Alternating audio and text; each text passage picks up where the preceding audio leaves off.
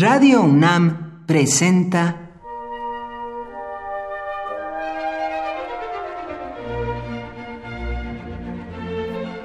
Cuaderno de los Espíritus y de las Pinturas por Otto Cázares.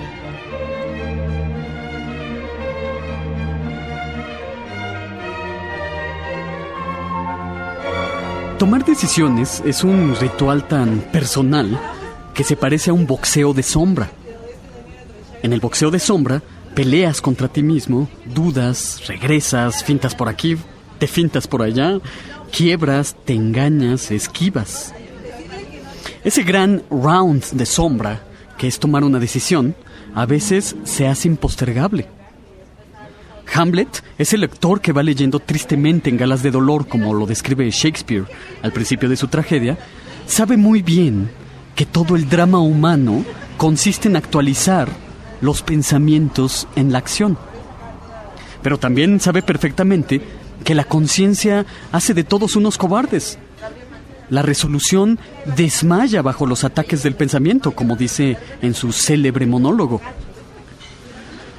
Un indeciso, un vacilante, siempre va un paso detrás de sí mismo.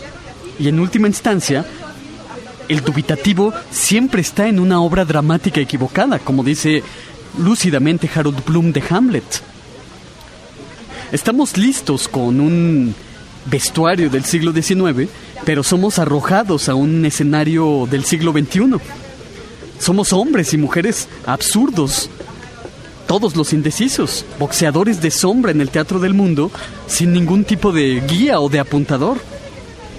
A esto hay que sumar, desde luego, los remordimientos por lo que no se hace. El dubitativo siempre tiene remordimientos.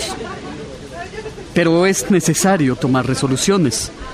Fue Aristóteles quien afirmó que todas las cosas que se mueven no están satisfechas. Revelan con su inquietud que deberían estar en otra parte.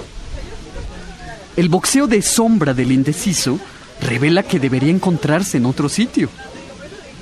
La vacilación es nuestro hobby y los hobbies pueden convertirse muy fácilmente en costumbres.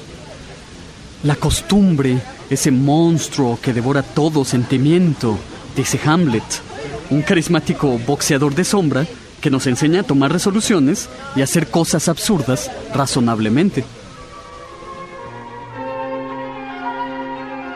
Por hoy, Otto Cázares cierra el cuaderno de los espíritus y de las pinturas.